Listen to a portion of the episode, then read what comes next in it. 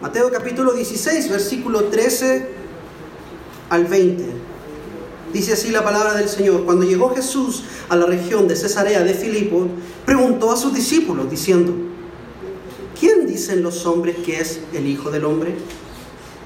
Y ellos le dijeron, unos Juan el Bautista y otros Elías, pero otros Jeremías o uno de los profetas.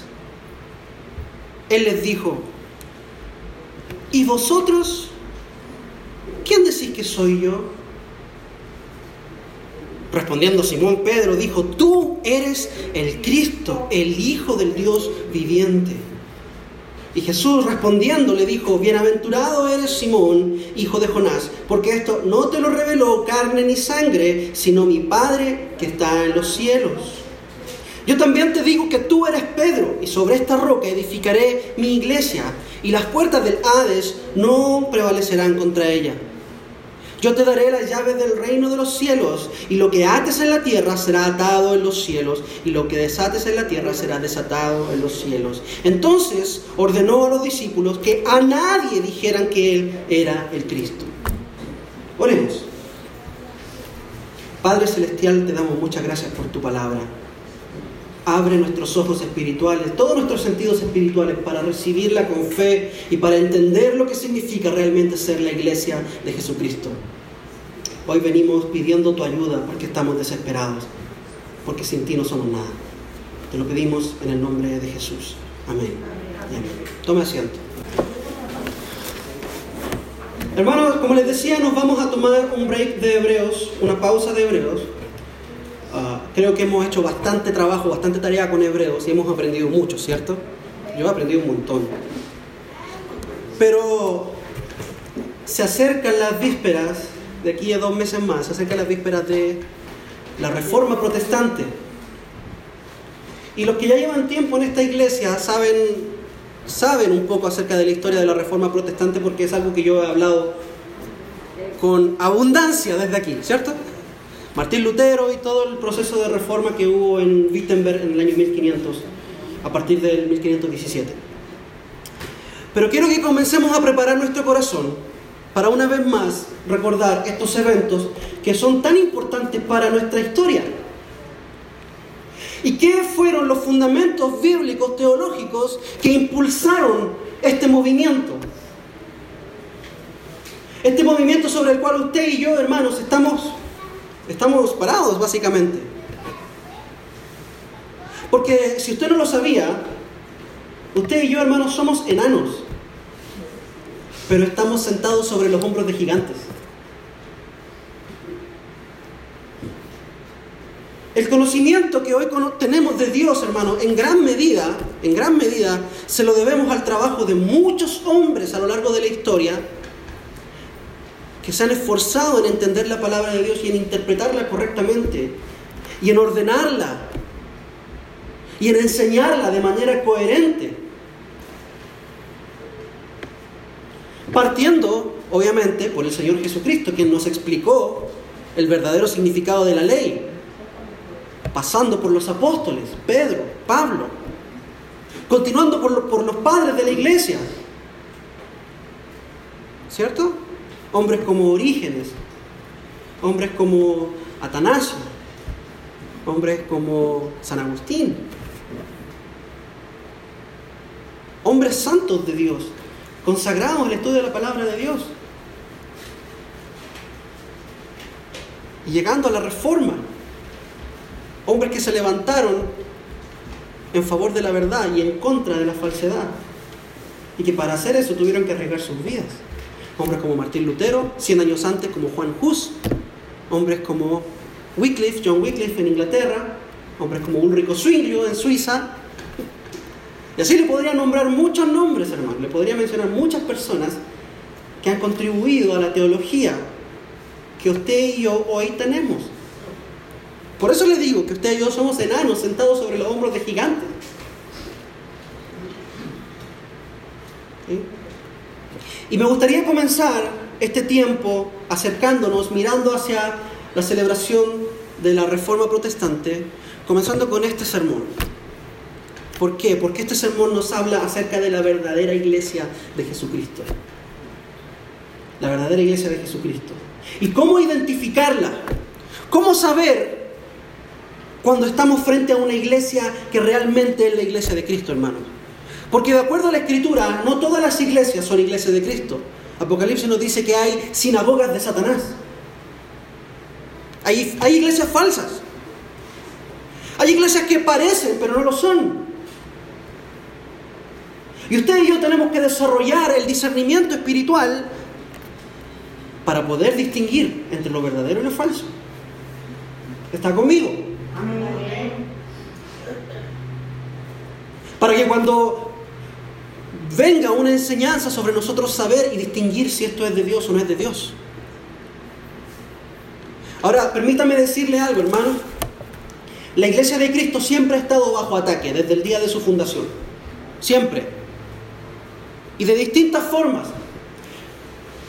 Pero hermano, déjeme decirle, la iglesia no ha corrido más peligro cuando ha sido perseguida y la sangre se ha derramado. Ese no es el momento de más peligro para la iglesia. Porque como le decía, cuando la sangre era derramada en el circo romano, por cada discípulo de Cristo que moría era despedazado por las bestias, 100, 200, 300 personas ahí en la galería del circo romano se convertían al Señor. Y decían, wow, ¿qué es esto? ¿Qué son estos cristianos que mientras son despedazados por las fieras están cantando? Están orando, están orando por aquellos que los están asesinando. ¿Qué es esta clase de fe? Yo también la quiero. Entonces, hermano, déjeme decirle, la iglesia ha florecido ante esta clase de persecución. Cuando la sangre es derramada, la sangre de los mártires no es más que semilla en tierra fértil.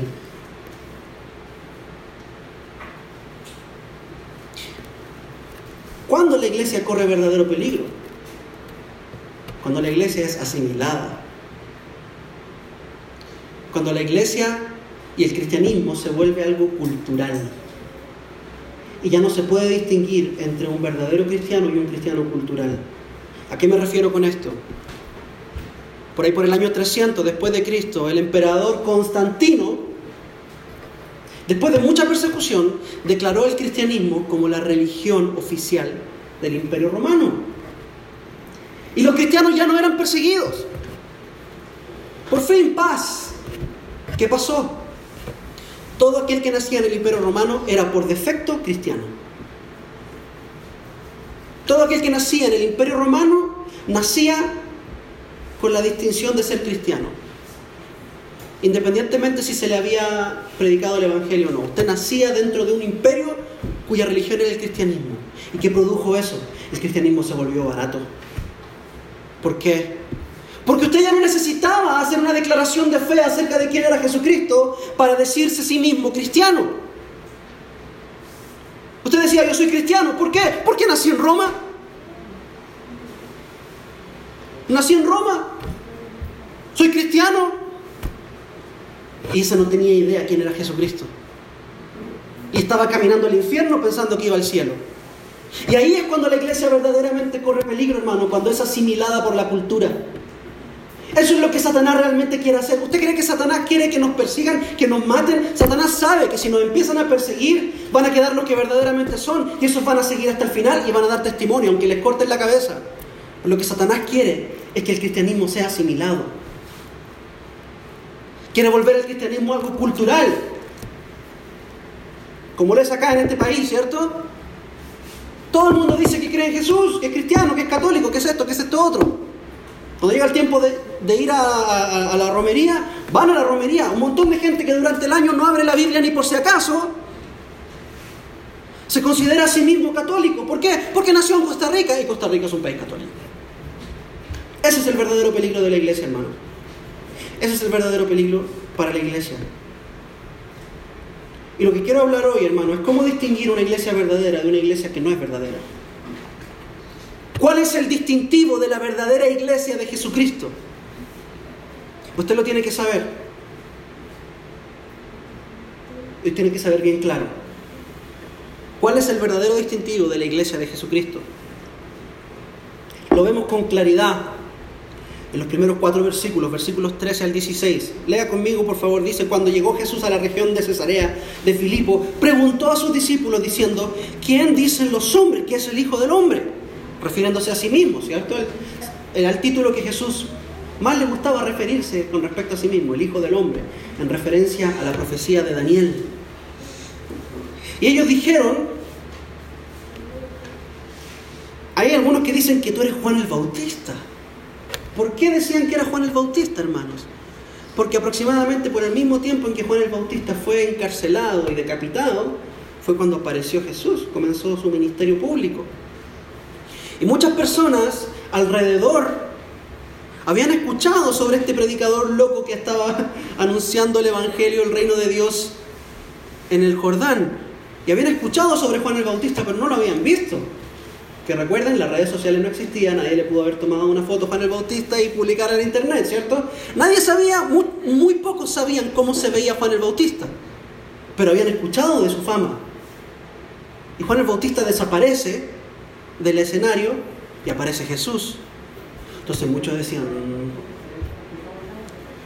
parece que Juan el Bautista resucitó. ¿Por qué? Porque la profecía dice que antes del Mesías Dios iba a enviar a Elías. Y ese es el segundo nombre que vemos por acá. Algunos dicen que iba a venir Elías. Y decían, este es Elías. No sabían que la profecía de Elías se había cumplido Juan el Bautista. Juan el Bautista era el Elías que iba a venir. Pero algunos decían que Jesús era Elías. Otros decían que Jeremías. Y otros decían cualquiera de, otros, de los otros profetas. Esta es la reencarnación de alguno de los profetas. Pero Jesús se acerca un poco más a sus discípulos, a los que estaban con Él, a los que lo conocían, a los que comían con Él, a los que compartían el día a día. Sus amigos, aquellos con los que tenía conversaciones profundas en la noche antes de ir a dormir, ¿cierto? ¿Alguna vez ha tenido una de esas conversaciones con algún amigo suyo? Es de noche, están todos durmiendo, son las 2 de la madrugada y ustedes están mirando las estrellas, conversando de cosas profundas. Pero ellos habían tenido estas conversaciones con Jesús, los conocían. Y ellos lo conocían a Él. Y el Señor les pregunta, los confronta. Ustedes saben lo que el mundo dice de mí, pero ¿ustedes qué dicen de mí? ¿Quién soy yo para ustedes? ¿Quién soy yo para ti? Y dependiendo de cómo usted responda a esa pregunta, indica si usted está o no dentro de una verdadera iglesia de Cristo. Y obviamente, hermano, el que se levanta para responder no es otro más que nuestro gran amigo Pedro, Simón, que él le encanta hablar primero. Y Simón se levantó y dijo, tú eres el Cristo,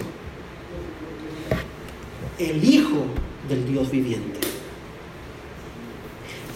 Es aquí, hermanos, lo que define a una verdadera iglesia.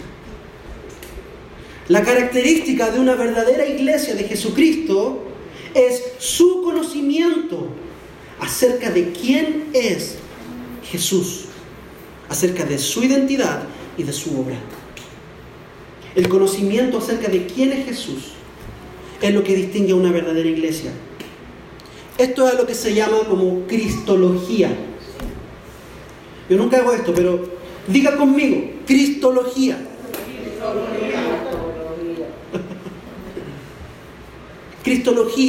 es el estudio y el conocimiento acerca de la persona y la obra de Jesucristo. Y eso es lo que define una verdadera iglesia. ¿Por qué? Porque Jesucristo es la piedra de tropiezo. Si usted examina, por ejemplo, el cristianismo bíblico, el judaísmo, eh, el, el, Islam, testigos de Jehová, mormones. Todas estas religiones tienen en común muchas cosas, hermanos. Son religiones monoteístas, son religiones abrahámicas. Básicamente comparten mucho de su esencia. ¿Dónde está la diferencia? ¿Dónde está el punto de división entre estas religiones? está en su conocimiento acerca de quién es Jesús. ¿Quiénes dicen los judíos que Jesús es? Un profeta. ¿Quiénes dicen los musulmanes que Jesús es? Un profeta. ¿Quiénes dicen los testigos de Jehová que Jesús es? El arcángel Miguel. Una criatura hecha por Dios. ¿Quiénes dicen los mormones que es Jesús? Dicen que es una criatura, un hijo, el hijo de Dios, pero no es Dios mismo. De hecho, él es hermano de Satanás para los mormones. Pero ¿quién dice usted que Jesús es? Y la cristología va a definir la verdadera iglesia de Cristo. Y la cristología no solamente se encarga de decirnos quién es Jesús, sino que también se encarga de decirnos quién no es Jesús. Y eso es lo primero que vemos acá. ¿Quién no es Jesús? La opinión del mundo. Esta es la declaración de fe del mundo. ¿Quién dice el mundo que Jesús es? Un profeta.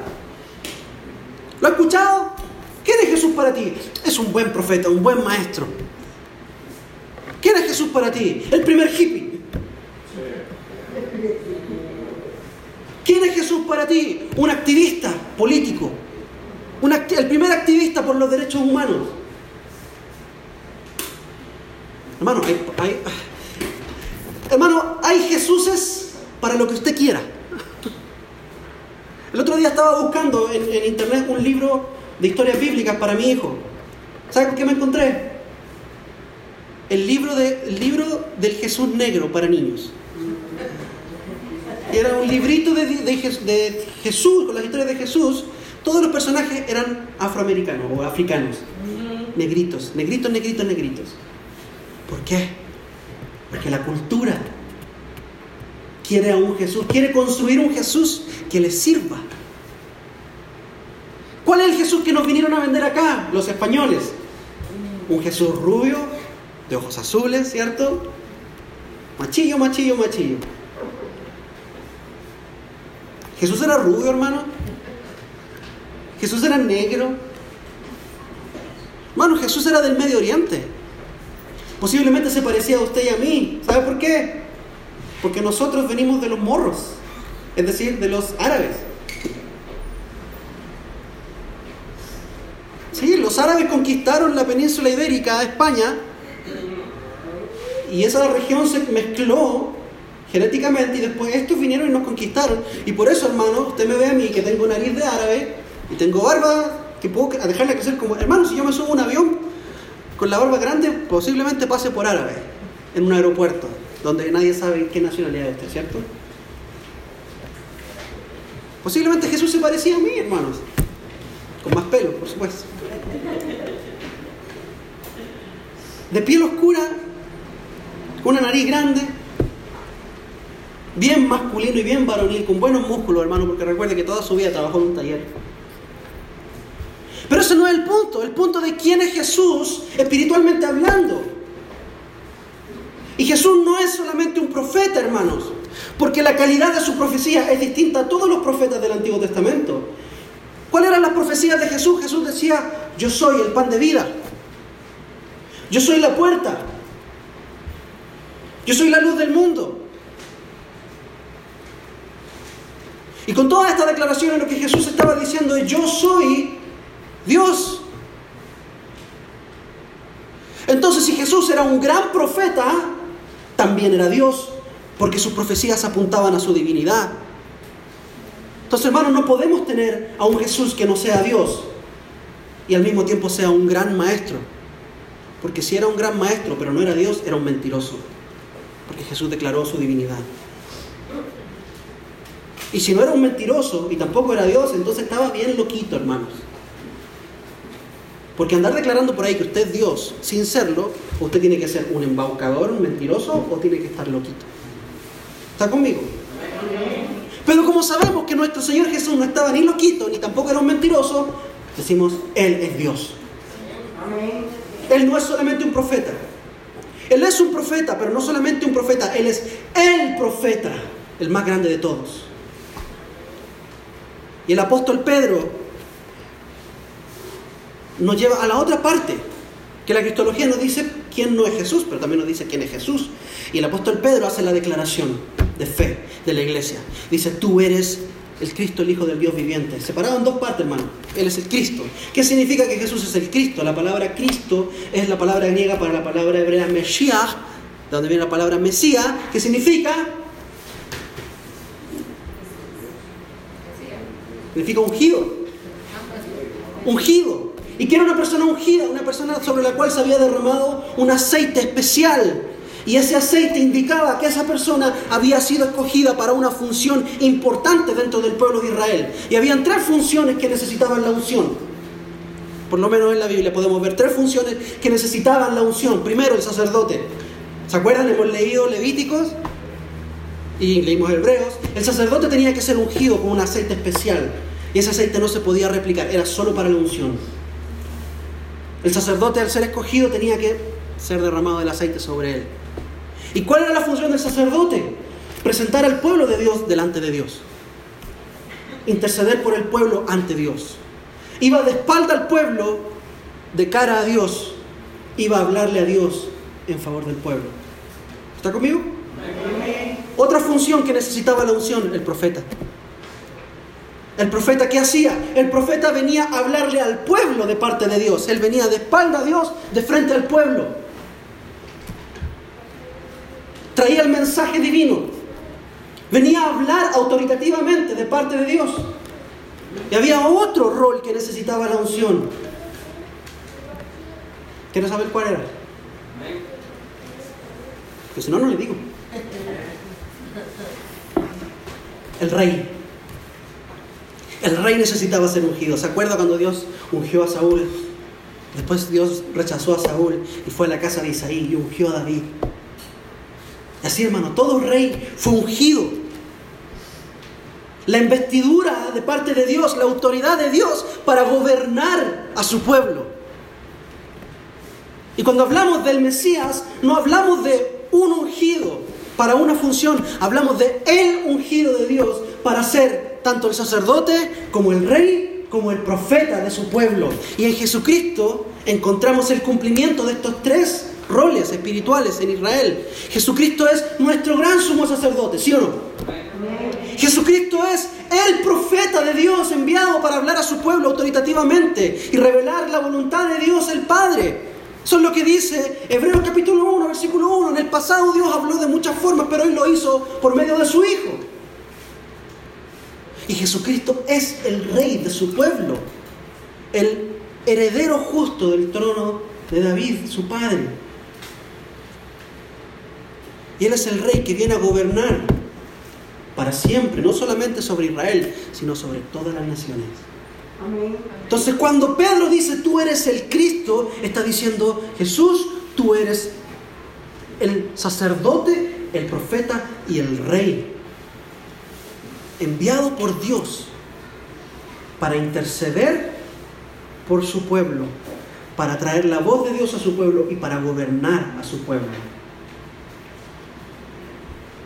Esa es la declaración de fe de la iglesia, hermanos. Y por esa razón usted y yo no necesitamos otros sacerdotes. Por eso no necesitamos otros profetas. Y no necesitamos otro rey más que Cristo. ¿Cuál fue el pecado de los fariseos? O uno de los tantos pecados de los fariseos. Cuando Poncio Pilato les dijo, ¿ustedes quieren que yo crucifique a su rey? ¿Qué dijeron los fariseos? No tenemos otro rey más que el César. Pero nosotros como iglesia nos levantamos para decir, no tenemos otro rey más que Cristo. Y la otra parte de esta declaración de fe es que Jesús es el Hijo del Dios viviente. ¿Y qué significa que Jesús es el Hijo del Dios viviente? Hermano, agárrese. Porque los mormones, los testigos de Jehová dicen, sí, Jesús es el Hijo de Dios. ¿Pero a qué se refieren con eso? Que Dios creó a Jesús, así como lo creó a usted, como me creó a mí. Pero ¿qué es lo que la Biblia nos dice acerca del título de Hijo de Dios? No lo busquen. Juan capítulo 5, Jesús está una vez más agarrándose con los fariseos. ¿Por qué? Porque Jesús sanó a un paralítico en un día sábado. Y los fariseos le dicen, no te es lícito trabajar el sábado.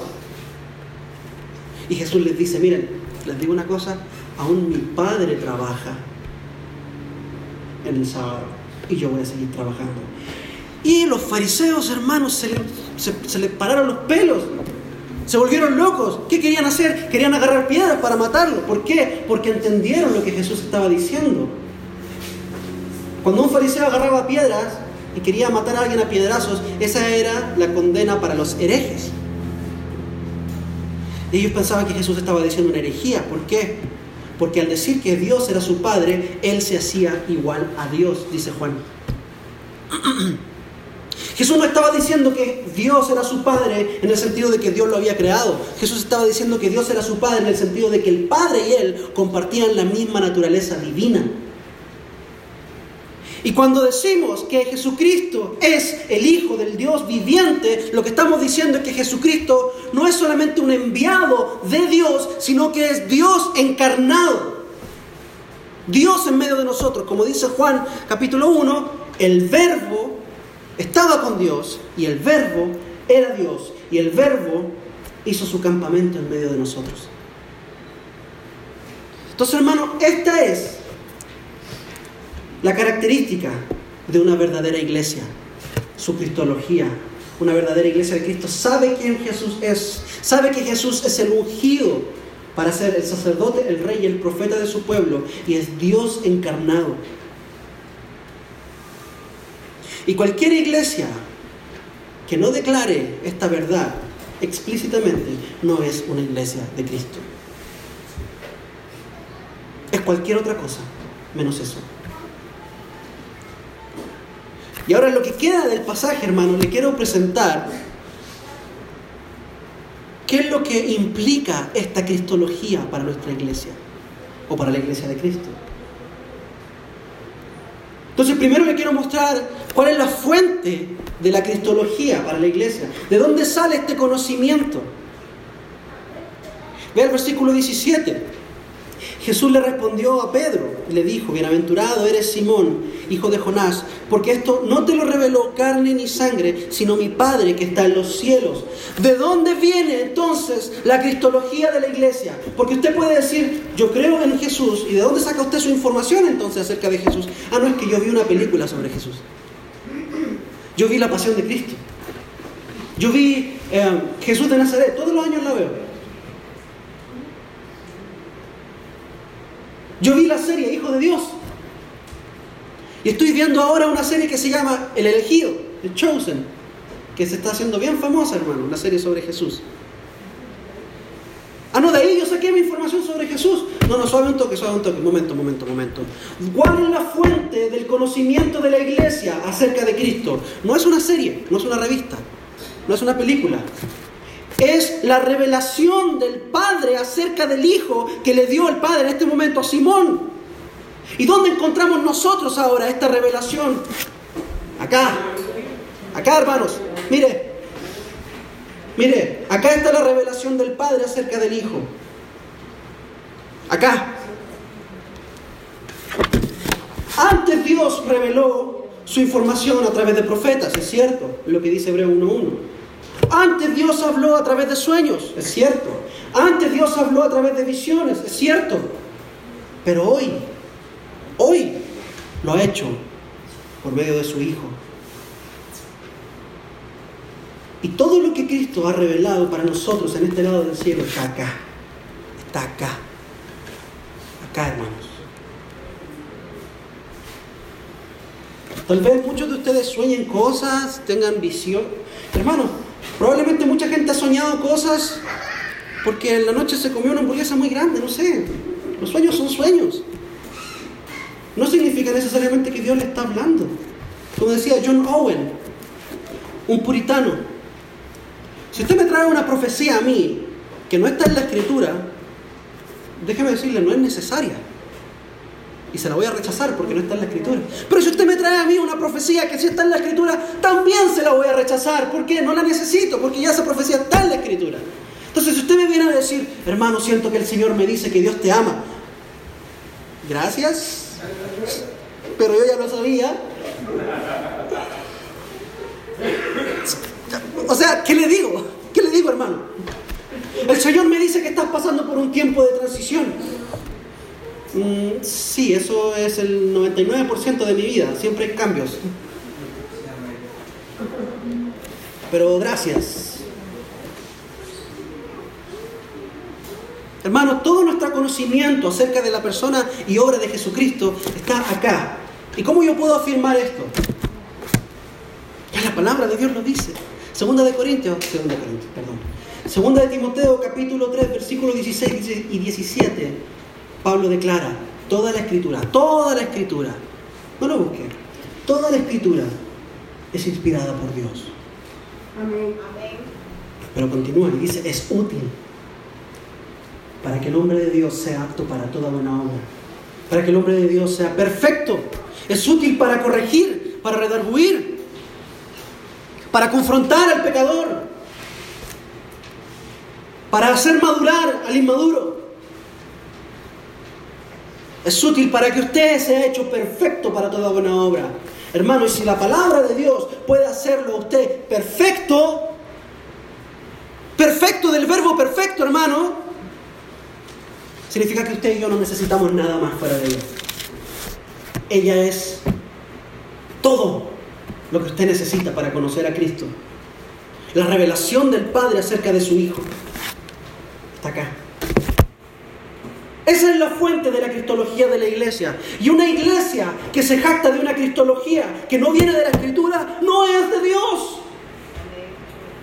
Hay iglesias que se jactan y dicen, no, es que nosotros tenemos una revelación superior. ¿Superior a qué, perdón? ¿Superior a qué? ¿A la escritura? ¿Cómo es posible? ¿Cómo es posible que usted me pueda decir que usted tiene mejores revelaciones que lo que está acá? Si esto lo inspiró Dios. ¿Cómo se atreve usted a decirme que Dios le habló algo que está fuera de la escritura? ¿Quién se cree usted que es? No, Señor. La iglesia de Cristo conoce a Cristo porque lo conoce a través de su palabra. Y cualquier iglesia que se jacte de lo contrario, hermanos, no es una iglesia de Cristo. ¿Está conmigo? esto es un asunto serio. Es un asunto serio, hermano.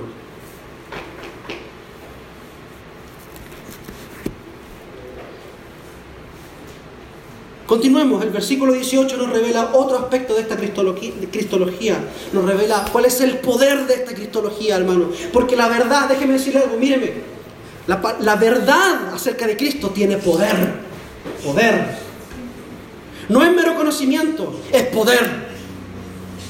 ¿Y cuál es el poder de esta cristología? Dice el versículo 18.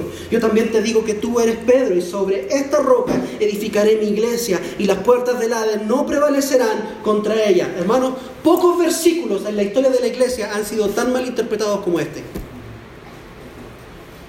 Este es uno de los versículos más controversiales del Nuevo Testamento, déjeme decirle. Y no estoy aquí para decirle cuál es la interpretación definitiva, pero por lo menos estoy aquí para decirle cuál no es la correcta interpretación. Porque este versículo, hermano, ha sido el fundamento sobre el cual el catolicismo romano se ha establecido para afirmar el papado. ¿Cierto? ¿Saben lo que es el papado? La autoridad del papa. El obispo de Roma. El vicario de Cristo. El vicarius filii Dei. ¿Por qué? Porque el catolicismo romano ha interpretado este pasaje como que Pedro es la roca sobre la cual está fundada la iglesia. Por lo tanto, si Pedro es esa roca, Pedro tiene una autoridad superior a todos los cristianos que han existido a lo largo de la historia, incluso los otros apóstoles. Y no solamente Pedro, sino que todo aquel que sucede a Pedro como el obispo de Roma. Por esa razón, el catolicismo romano dice que cuando el Papa se sienta en su, en su cátedra, él es infalible. Él es infalible, él habla directamente palabras de Dios. ¿Por qué? Porque él es la roca sobre la cual la iglesia está fundada. Y esa es la interpretación del catolicismo romano y esa es la interpretación que ha sostenido por tantos siglos una estructura que no es de Dios, hermanos. Que no es de Dios. Y por eso se llama reforma protestante, porque los protestantes protestaron en parte esa doctrina. Hermanos, no se llama reforma protestante porque los protestantes eran simpáticos, hermanos. Se llama protestante porque protestaban.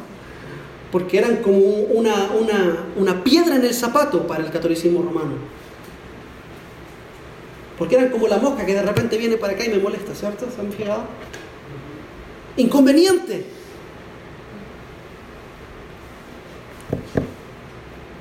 Otra interpretación, creo yo que una interpretación más correcta, apunta a la gramática de este pasaje en su idioma original, en el griego. ¿Qué es lo que nos apunta? Nos dice que cuando Jesús se refiere a Pedro, le dice, te digo que tú eres Pedro, la palabra que utiliza es Petros, que Petros es masculino, y la palabra Petros significa piedra pequeña. ¿Qué significa? Una piedra. Esas piedras que tú se encuentra allá afuera, ¿cierto? Se la agarra, las tira por el guindo no está aburrido.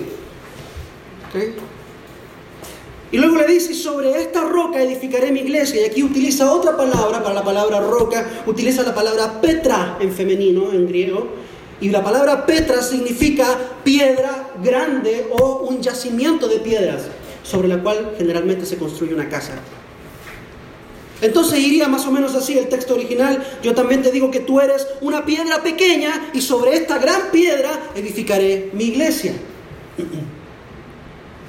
Lo cual tiene sentido porque el apóstol Pedro, en primera de Pedro, dice que todos los creyentes somos piedras vivas y que juntos construimos el edificio espiritual de Dios. Y Pedro no es la única piedra viva, sino que es una de las piedras vivas con las cuales él edificó su iglesia. Pero, ojo, ojo,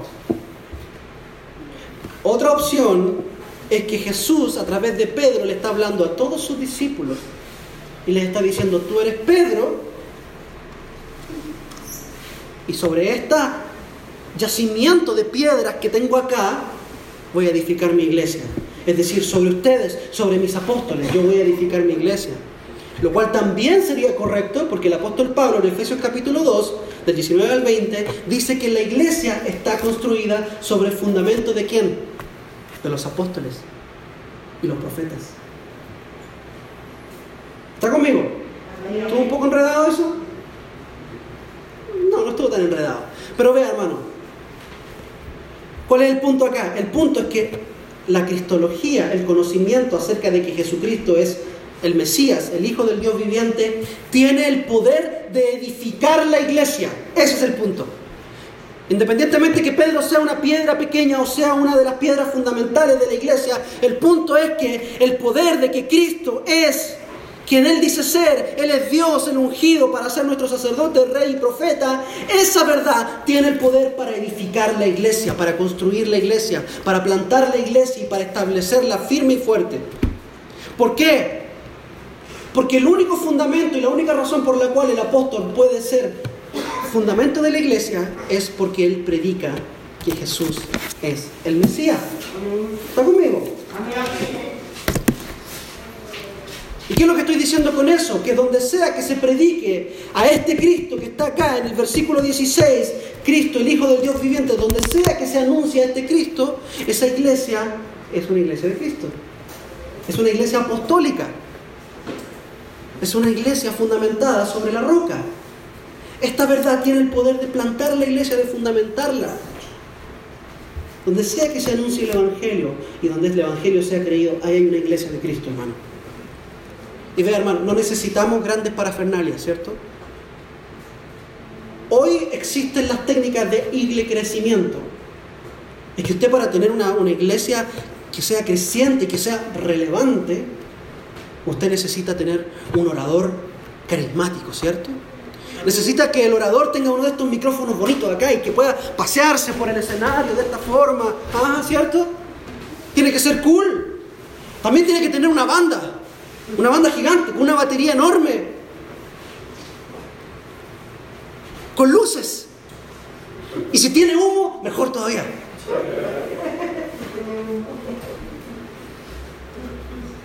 Y el pastor tiene que ponerse unos jeans que sean ajustadísimos, ajustadísimos, ajustadísimos. Y con hoyos en los jeans para, que, para que demuestre que él es cool. Que él no está atado a la religiosidad. ¿Cierto? Ah, y por supuesto, tiene que tener una cafetería en la iglesia. Tiene que haber café, porque sin café es imposible agradar a Dios. ¿Cierto? No, es que tiene que haber café. Y ahí usted va a tener una iglesia. Ok, ahora vaya a mis hermanos amados, que yo, amigos míos que yo conozco en África, en Europa Oriental, vaya y pregúntele a ellos, ¿cuántas de esas cosas que acabo de mencionar tienen?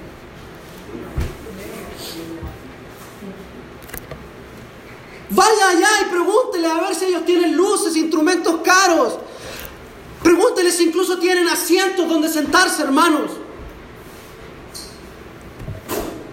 Si de hecho tienen un edificio en donde reunirse. Si tienen techo que los cubra del sol ardiente.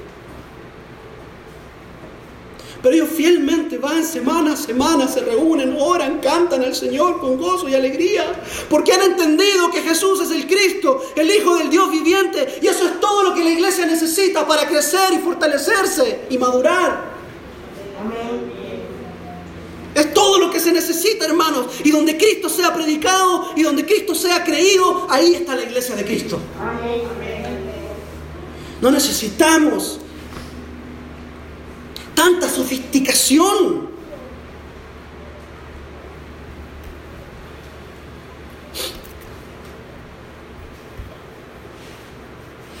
Esta verdad tiene poder, tiene poder para edificar la iglesia, pero no solamente para edificar la iglesia, sino que también tiene poder para preservar a la iglesia en victoria, porque Jesús continúa diciendo, las puertas del Hades no prevalecerán contra ella. Y la palabra Hades acá no significa infierno significa muerte. La palabra Hades es la palabra griega que se traduce del hebreo como Seol y significa la tumba. ¿Qué está diciendo Jesús? Las puertas de la muerte no van a prevalecer, prevalecer contra la iglesia. Ahora, ojo, ojo, ponga atención a esto. El otro día mi esposa y yo estábamos viendo El Señor de los Anillos. ¿Alguna vez ha visto El Señor de los Anillos? Y me acordé de este pasaje. Porque hay una escena en donde viene el ejército de, Saruman, Saruman el Blanco, viene a atacar una ciudad que se llama Rohan. Y Rohan no tiene opción, no tiene por dónde defenderse. ¿Y qué hace el ejército? Ataca las puertas de la ciudad. Ataca las puertas de la ciudad. Y claramente hay un ejército que está a la ofensiva y un ejército que está a la defensiva. Y aquí Jesús nos está diciendo que la iglesia no está a la defensiva, hermanos. La iglesia está a la ofensiva, porque las puertas son armas de defensa. Y nos está diciendo que las puertas de la muerte no van a resistir la ofensa de la iglesia. ¿Está conmigo? Si lo quiere ver como una imagen, ¿qué ejército es usted? Usted es el ejército que ataca, no el ejército que defiende. Y hermano, y por muchos años hemos tomado una actitud defensiva en la cultura. Hemos esperado a que la cultura nos ataque a ver cómo respondemos. Somos reaccionarios. Cuando el Señor Jesús dice, si ustedes se levantan y contraatacan a la cultura, la cultura no va a resistir. La muerte no va a resistir. Satanás no va a resistir. Pero están muy cómodos tomando su cafecito en la iglesia, escuchando música y escuchando al pastor con los pantalones ajustados. Están muy cómodos siendo cristianos culturales. Están muy cómodos predicando solamente por redes sociales. Salgan y den la batalla, porque las puertas del Hades no va a prevalecer. Y Jesús prometió que la iglesia prevalecería. Esta verdad de que Jesucristo es el Mesías, el Hijo del Dios viviente, tiene poder para, para hacer que la iglesia permanezca en un estado constante de victoria. ¿Se acuerda del grito? No sé si alguna vez usted lo escuchó. ¿Quién vive? Cristo. A su nombre. ¿Y a su pueblo? Gloria. Hermano, yo crecí escuchando ese grito, ¿se acuerdan? Yo, yo crecí en una iglesia muy pentecostal. Entonces salíamos a predicar con los hombres, hermanos, vestidos así, bonito. Imagínense yo, hermano, de la edad de Manuel con, con, mi, con mi cosa, con mi corbatita. Y entre los hombres, hermano, hombres de Dios, parecíamos espartanos, hermano. ¿Quién vive? ¡Cristo! Y era una rabia, hermano, un, deseo por proclamar a Cristo. ¡De su pueblo! victoria, porque es verdad, porque es verdad. Esa arenga es verdad. ¿Cómo vamos? ¿Bien?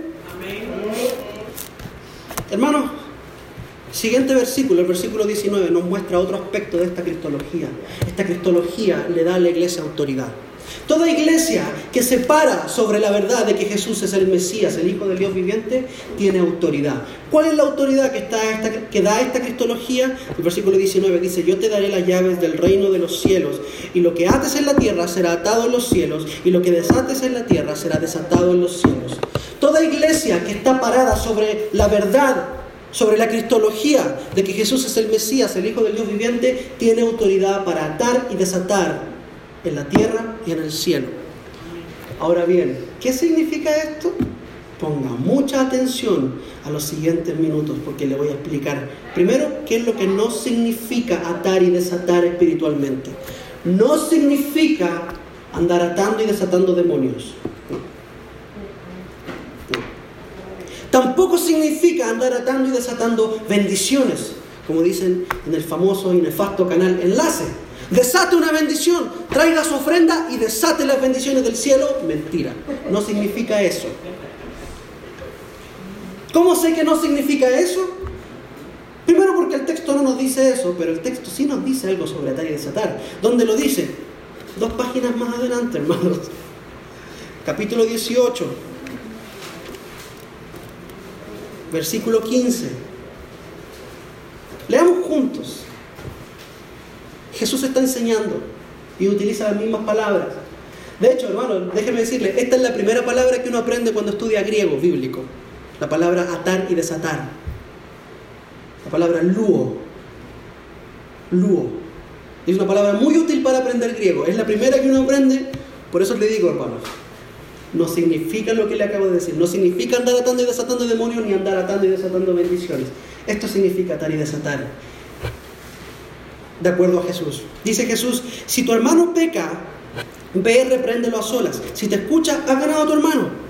Si no te escucha, lleva contigo a uno o dos o más, eh, a, ah, perdón, a uno o a dos más, eh, para que toda palabra sea confirmada por boca de dos o tres testigos. Si rehúsa escucharlos, dilo a la iglesia. Y si también rehúsa escuchar a la iglesia, sea para ti como un gentil y el recaudador de impuestos, es decir, como un excomunicado, como uno que no es parte del pueblo de Dios. Versículo 18, aquí viene lo que nos importa.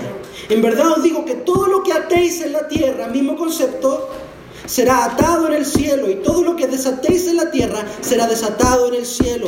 Además os digo que si dos de vosotros se ponen de acuerdo sobre cualquier cosa que pidan aquí en la tierra, les será hecho por mi Padre que está en los cielos. Porque donde hay dos o tres reunidos en mi nombre, allí estoy yo en medio de ellos. Y este versículo también se ha utilizado muy mal. ¿Qué dicen? Hermano, haremos dos o tres, aquí está el Señor. No, no, no, no está hablando de eso. El Señor está presente, ya sea que usted esté o no esté. Aquí está hablando de la disciplina dentro de la iglesia. Cuando una persona dentro de la iglesia que afirma ser cristiano está viviendo un estilo de vida pecaminoso y ha sido confrontado una vez, dos veces, tres veces frente a la iglesia y, se mantiene en este estilo de vida sin arrepentirse, la iglesia tiene la autoridad para atar a esa persona a disciplina eclesiástica, es decir, pedirle que por favor ya no venga. O quitarle la membresía. Decirle, ok, usted puede venir y sentarse a escuchar, pero déjeme decirle algo, usted no es miembro y mientras usted no se arrepienta, usted va camino al infierno, porque usted está en un pecado, lo amamos, lo amamos. Y por eso le decimos lo que le decimos. Y si usted sigue viviendo en este pecado, usted es un falso cristiano. Esa es la autoridad de atar y desatar, hermanos queridos la autoridad de ejercer la disciplina dentro de la iglesia. Y una iglesia que dice estar fundamentada sobre la verdad de que Cristo es el Mesías, el Hijo del Dios viviente, es una iglesia que disciplina a sus miembros. Es una iglesia que lidia con el pecado. Es una iglesia que se preocupa por la santidad de sus miembros. Hermanos, por eso yo les digo y le insisto, y hace tiempo que no le digo esto, pero se lo he dicho muchas veces. Usted por favor no ande diciendo por allá que yo soy su pastor si usted quiere vivir un estilo de vida desordenado. Porque eso no se lo enseñamos acá. ¿Qué es lo que le enseñamos acá? Amar a Dios, a vivir en santidad, a arrepentirse de sus pecados. Si a usted le gusta su pecado y no lo quiere soltar, va a recibir un día una llamada mía o de algún hermano suyo y le va a preguntar, hey amigo, ¿qué pasa? ¿Decimos que somos lo que somos o, no, no lo somos? ¿Somos o no somos? Y si usted dice, no, no, no, lo somos, ok, le pido que no vuelva hasta que el Señor lo transforme. Porque la iglesia, hermano, no es un lugar para que el pecador se sienta cómodo. La iglesia no es un lugar para darle la bienvenida a aquel que ama su pecado. La iglesia es la congregación de los santos. La iglesia es la congregación del pueblo de Cristo y es un lugar en donde se predica el Evangelio y el Evangelio es ofensivo. Si usted está viviendo un estilo de vida pecaminoso, hermanos, déjeme decirle, usted no debería sentirse cómodo en este momento que yo estoy hablando. Porque somos la sal de la tierra. Y la sal, ahí, arde cuando cae sobre la herida. Una vez tenía una herida y se va a meter a la playa.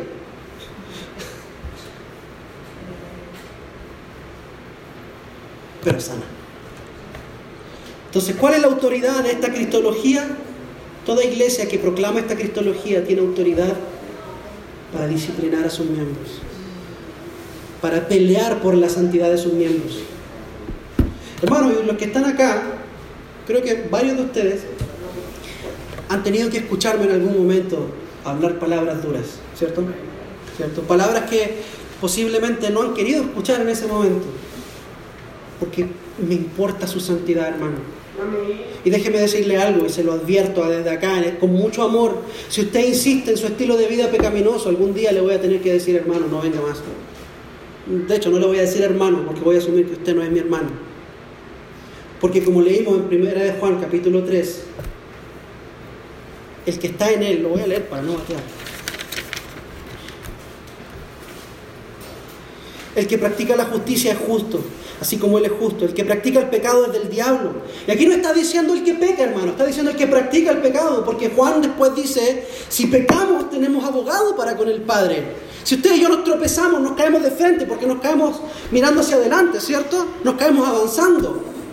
Las ovejas pueden tropezar y caer en el barro, pero solamente los chanchos se deleitan en revolcarse en él. Entonces, si usted está practicando el pecado, usted es del diablo. Yo lo amo, hermano. Y porque lo amo, lo voy a confrontar. Y espere lo mismo de otros hermanos que han recibido a Cristo en su corazón de verdad. Si usted ve a su hermano pecando y realmente lo ama, confróntelo. Eso es amor. Amén.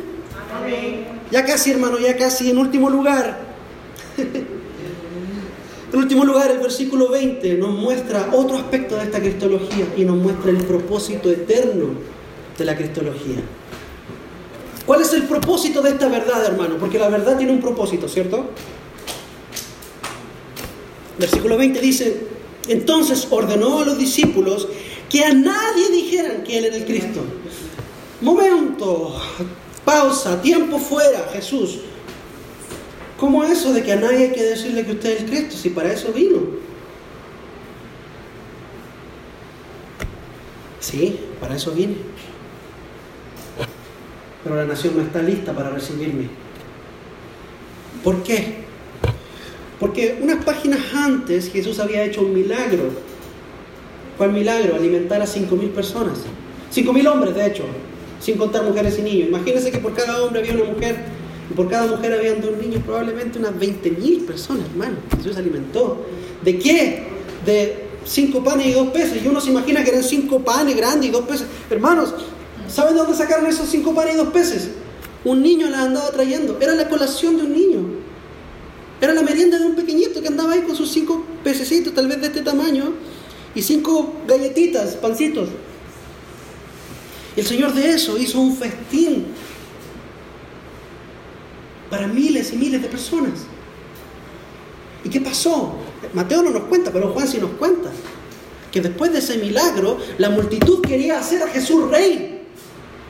Dijeron, este nos dio pan gratis, nos dio comida gratis, probablemente también nos puede dar salud y educación gratis. Y hagámoslo rey. Vea si no, no, no se parecen a nosotros, hermanos. Cuando viene un político y nos ofrece salud gratis, educación gratis, comida gratis, trabajo gratis, todo esto gratis, gratis, gratis. ¿Ah? Y uno dice, ah, no hay que votar por este porque este nos va a dar todo gratis. Ah, no sabe que todo eso va a salir de su bolsillo.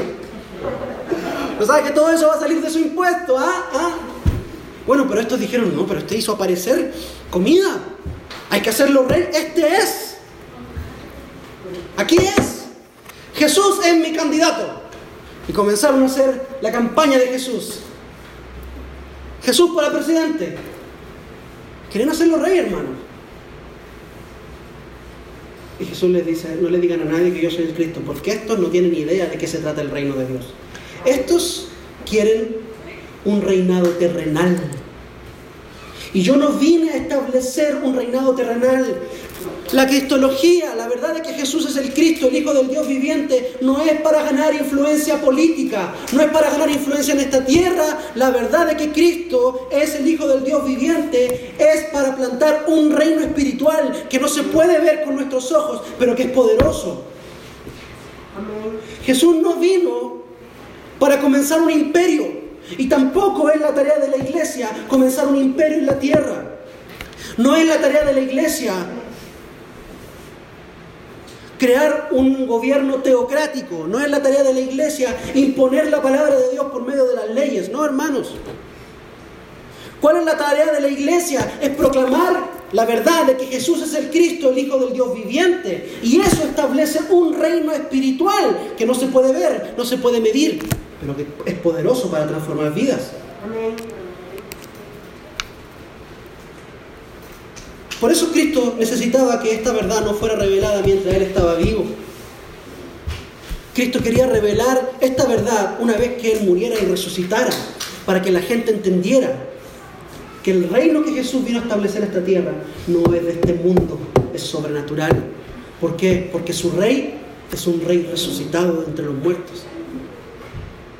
Y usted y yo tenemos que entender eso, hermano. La próxima vez que usted quiera votar por algún candidato, acuérdese, nuestra labor no es imponer la Biblia a la nación por medio de votos o por medio de política. Nuestra labor es predicar el Evangelio. Obviamente nos levantamos en contra de abusos como el aborto. Vote por el candidato que esté en contra del aborto, hermanos. Por supuesto. Porque el aborto es un asesinato. Vote por el candidato que no lo va a explotar no le va a chupar la sangre a través de los impuestos. Porque eso se presta para robo y robar es pecado también. Pero no vote pensando que un candidato político va a traer el reino de Dios a la tierra, hermano. Porque el reino de Dios ya lo trajo Cristo y es establecido a través de su iglesia, no a través de la política. ¿Está conmigo? Este es el propósito eterno de la cristología, hermanos, establecer un reino celestial.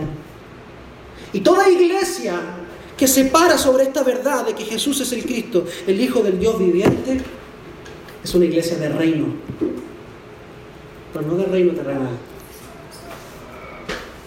Ahora, ¿por qué es importante comenzar este periodo apuntando hacia la reforma protestante con esto, hermanos? Porque como le dije al principio, la iglesia sufre su mayor ataque cuando es asimilada. Y la iglesia fue asimilada por un tiempo, hermanos. A partir del año 300 hasta el año 1500, hasta el siglo XVI. Fue asimilada y se corrompió en muchos aspectos. Pero como le dije al principio, la iglesia es triunfante y es victoriosa.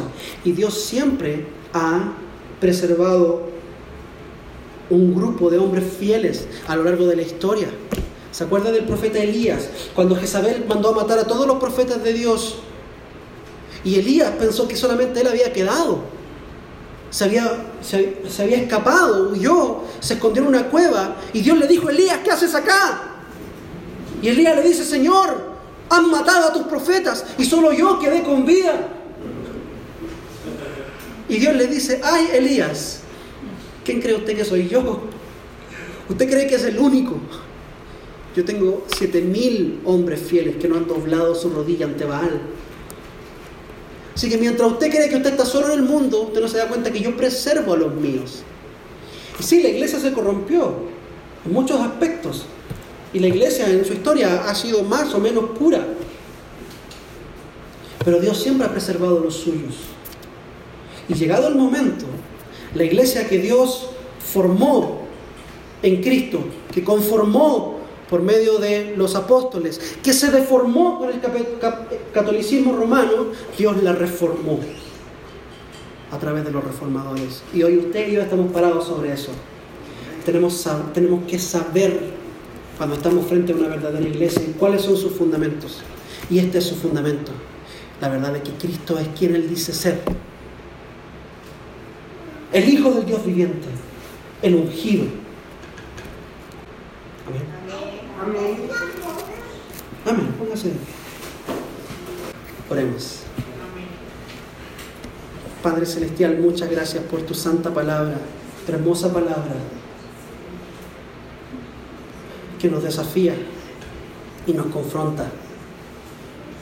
Te pido, Señor, que nos ayudes a ser la iglesia verdadera de Jesucristo ser una iglesia que proclama que tú eres el Mesías, eres el Hijo del Dios viviente y que tú eres suficiente para nosotros.